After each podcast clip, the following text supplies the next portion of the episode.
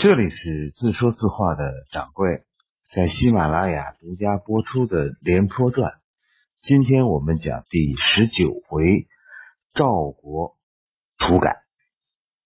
啊，我这两天在出差当中，所以可能这个录音的效果呀不是太好，大家凑合听。赵武灵王的胡服骑射，其实。就是在胡人的支持下取得的一场王位之争的胜利。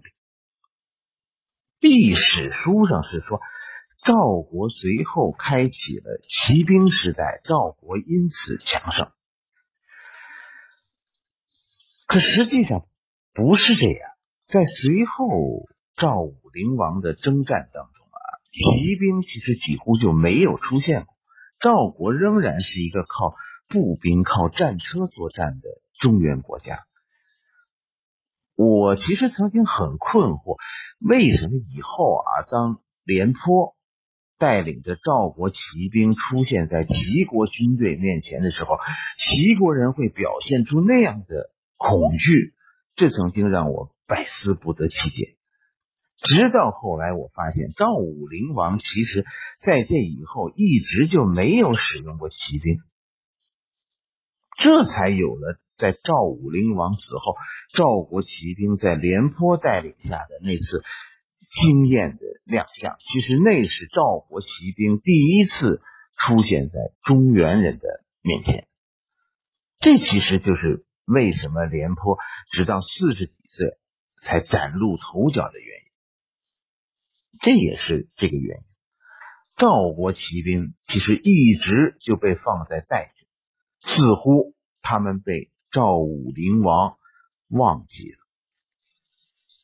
为什么赵武灵王选择忘记他们呢？因为赵武灵王心里啊，担心他们有别的想法，担心他们不够忠诚，会在关键时刻背叛自己。赵王这么想，我跟你说，真的不是没有原因的。因为就在胡服骑射以后。赵王接连做了两件事，就因为做了这两件事，赵王深深的伤害了胡人。第一件就是平灭中山国。赵成投降的时候，中山国当时并没有被攻克。赵武灵王进攻中山国的目的，其实就是要调动赵成，当然也有打通井陉的这个。意思在里边，所以赵成投降的时候，赵武灵王所有的战略目标都实现了。于是赵武灵王和中山国讲和停战了，中山国割让了一些土地，这事儿就拉倒了。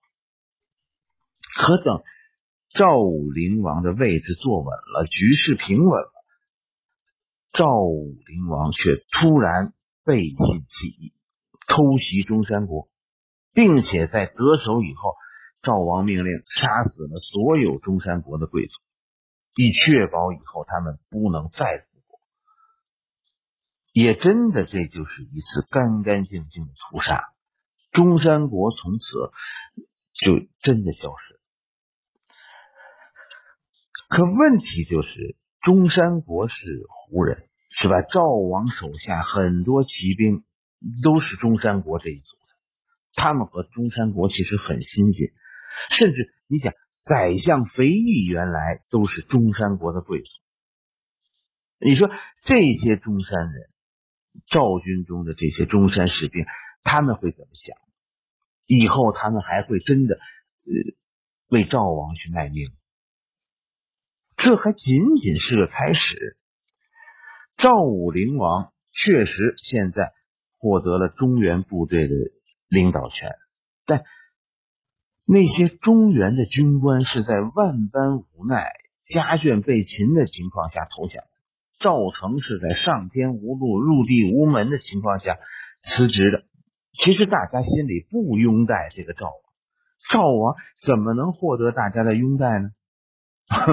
跟着我有肉吃，这不就有人跟着你了吗？没错，赵国现在也开始了土改。把最好的土地分给那些死心塌地追随赵王的军官，这样不就有人拥戴赵王？可这件事儿，赵王干的就有点不地道了，是吧？赵国的土改是从整风开始的。赵国发布命令，先是在全国实行经济普查，然后就是土地大检查，没收所有贵族超标的土地。是什么叫贵族超标的土地呢？是这样，你是一个贵族，是吧？你有所谓的爵位。什么叫爵位呢？爵位其实是一个地名，就这个地儿你住，然后呢，根据你爵位的高低，决定你有多少奴隶。你爵位越高，你的奴隶数越多。但是实际上呢，贵族的奴隶数比规定的要多，这样贵族就可以占用。更大的土地，这就是超标的奴隶和超标的土地。赵王现在把这些贵族、赵国贵族超标的奴隶和土地全充公，土地分给有功的将士，奴隶呢，奴隶被安排到边疆去屯垦。问题于是就来了，为什么呢？因为这。不是一次公平的改革。为什么这么说呢？中原贵族啊，在赵国一般是官职小，但爵位大。可胡人这些官吏呢，他们是官职大，但爵位小。你比如肥义，虽然他现在官职很大，他是宰相，但但我们其实始终就不知道他的爵位。换句话来说，这就是个不入流的小贵族。实际上，肥义的爵位都是他死后赵惠文王分给他的。过去的时候，对对占用土地睁一只眼闭一只眼的时候，呃，大家土地都差不多。现在这一查是中原贵族的损失，虽然也损失了一些，但中原贵族们的损失相对来说。比较小，可胡人的损失就非常大，很多胡人实际上就几乎失去了全部。这其实是赵武灵王的一次重要决策。赵王已经不再需要胡人了，所以在历史上我们看到的连续的五件事，这五件事是连续发生的：赵国灭中山国，然后呢，然后赵国土改，骑兵被。远远的放到了代郡，肥义渐渐淡出赵武灵王的核心团队，在秦国当宰相的赵国外交部长楼缓最后出走。就这五件事，其实是连续发生的。这背后就是赵武灵王的过河拆桥。现在大家突然看出，这个满嘴说着胡人语言的赵王，其实骨子里是个中原人。当他有机会自己做出选择、选边站的时候，他毫不犹豫的选择了站在中原人这一边。赵武灵王，这叫什么？这叫翻手为云，覆手为雨。你现在明白赵武赵武灵王为什么呃放着两个骑兵军团不用，而用步兵了吧？其实所谓的胡服骑射，确实在赵国。组建两支骑兵军团，但在整个赵武灵王时期，他们没有机会展示自己。各国其实都听说了赵国呃军事改革的事情，但很快这件事情就被大家淡忘。大家都是会心的一笑，这个赵蛮子啊，原来他这么坏。赵武灵王是个人物，是个大人物，对吧？够聪明。也够狠，但他忽略了一件事，就是没有关注自己的儿子。你记住这句话：有一种报应叫有其父必有其子。你怎么做人，你儿子将来也是一样。赵武灵王啊，我们比较熟悉的，他的儿子是三个，老大叫赵章。老二就是后来的那个赵惠文王赵和，老三呢也很有名，老三就是一直帮着赵和的那个平原君赵胜。关于这个小儿子赵胜是吧？就这平原君，嗯，咱没话说。这个这个赵胜，这是个中原人，他就出生在胡服骑射这个时期，就前后一两年，他就这个时候出生的。随后呢，赵武灵王就转向中原人，所以赵胜呢是在一种中原氛围当中长大的。他的性格毫无疑问，他是中原贵族。有问题的是这个老大赵章和这个老二赵和。老大赵章啊，是赵武灵王的第一个老婆生。这个老婆咱们以前说过了，对吧？这是韩国公主。赵武灵王一上台，不就遭到五国吊孝吗？那个时候，赵王和韩国订的婚，韩国在那场动乱中就旗帜鲜明的支持了赵国一把。可是随后呢？赵国北向，就与韩国渐行渐远，所以这个这个大儿子在家里呢，就没有多少中原人愿意理他，因为你家里没势力，你还谈什么地位啊？这就让这个孩子在胡人环境中长大，在某种性格上，赵章是最像赵武灵王的，就那种胡人范儿。赵章自己呢，也一直就跟着赵武灵王，什么进攻中山国呀，什么他都跟着呢。实际上，你可以认为赵章其实和赵武灵王完全不同。虽然这爷儿俩的样子、形式、性格几乎就是一个模子里刻的，但实际上他们内心不同。赵章是一胡人，而赵武灵王是一个中原人。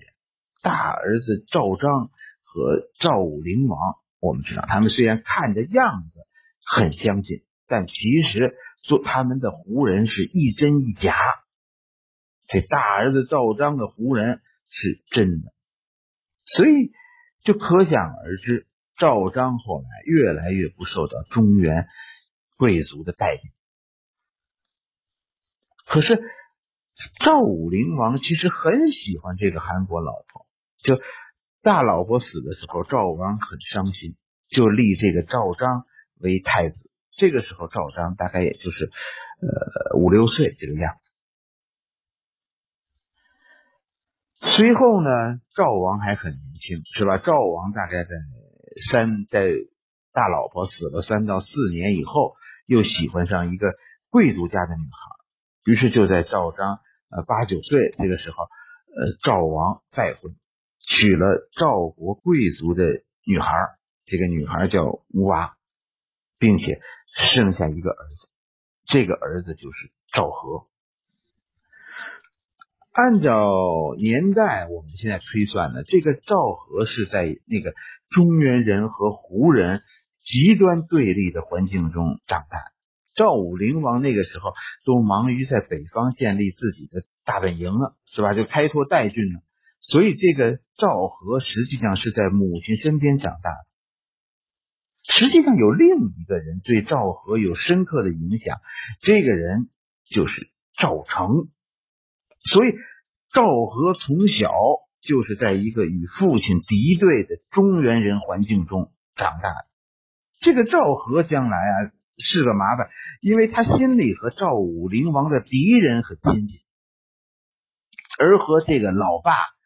不亲，可赵和竟然把赵武灵王的那个两面三刀学的一个十足，竟然骗过了老爸，让赵武灵王认为赵和这个老二和自己也是一条心。为什么咱们说有其父必有其子呢？赵武灵王，我跟你说没什么可抱怨，儿子以后干的那一套，真的。要说，只能说是青出于蓝而胜于蓝。这个赵王啊，其实咱们看，还真的是是很有点意思，侠骨柔情。赵王也非常爱这个第二个老婆，就这个贵族人家的女儿吴娃以后呢，没几年也死了。赵王又特别伤心，于是赵王干了一件什么事呢？赵王废了老大赵章，立老二赵和为太子。赵章没有任何过错，就被废了，废了太子。但赵章随后对赵王仍然很孝顺，就这只是一个赵章，其实咱们说他应该说是个好孩子。赵武灵王家里这点事儿，你看着不起眼，但将来这是大拿的，因为这个表面上很顺从的老二，他被立为了太子，可是这个赵和和他老爸不是一条心。立了赵和以后，赵王好多年都忙着强大赵国，到四十几岁的时候，这个赵武灵王就觉得力不从心。也是你那样对待别人，现在谁给你出力啊？是吧？这赵国现在全靠你一个人担着，你可不是累死你吗？于是，在赵武灵王二十七年的时候，就叫赵王四十三岁这一年，赵王突然让位，让位给老二赵和。不过你听好，赵王的让位并不是撒手不管。赵武灵王的本意是什么呢？是上阵父子兵。我现在精力不够了，我就管管军事，这个我擅长。而行政呢，就治理国家，这个让儿子干，而边干边学呗。得给儿子找个好老师。这就想起年迈的肥义了。这样，肥义啊，你你明天别来我这儿了，你去太子那儿报道，你你跟着他。这个时候的赵武。灵王呢，其实心里是觉得对不住这个大儿子，于是呢，就也给大儿子找了个老师田不礼。太子一套人马是大儿子一套人马，这就准备着。其实你看这架势，将来呢，这是让两个儿子一起当好这个家。就老二呢管行政，老大将来管军事，想的是挺好，但出了问题。什么问题呢？肥义有问题。赵武灵王的意思呢，还是说肥义啊是我的人？虽然这老二赵和，我现在看着他怪怪的，但但有肥义跟着他，这出了事儿我也能早知道。可赵武灵王没想到的是，肥义现在不是赵王的人，他已经是新赵王的人。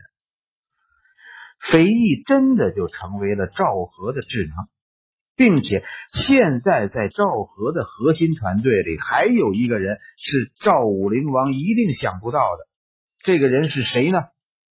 赵成。太子赵和现在文有肥义，武有赵成。赵武灵王二十七岁，二十七年，赵王让位。第二年就是赵惠文王一年了，赵惠文王一年，赵武灵王还很得意呢，就带着赵军还到处惹事呢。到赵惠文王二年，赵王志得意满。赵惠文王三年，赵王组织召开了诸侯大会，天下诸侯啊全全来了，没来的也派代表来了。历史上把这次事件叫什么呢？这叫大朝信公。信公是个地方，就是现在的。河北邢台就在信公这个地方，大会天下诸侯，这叫大朝信公。这是赵武灵王的人生顶点，实现了赵王的梦想，称霸天下。不过，人生就是这样，盛极而衰。赵武灵王的时代。在此后一年，赵武灵王四年就突然结束。好了，这一回我们就先讲到这里，下一回我们讲第二十回梦断沙丘。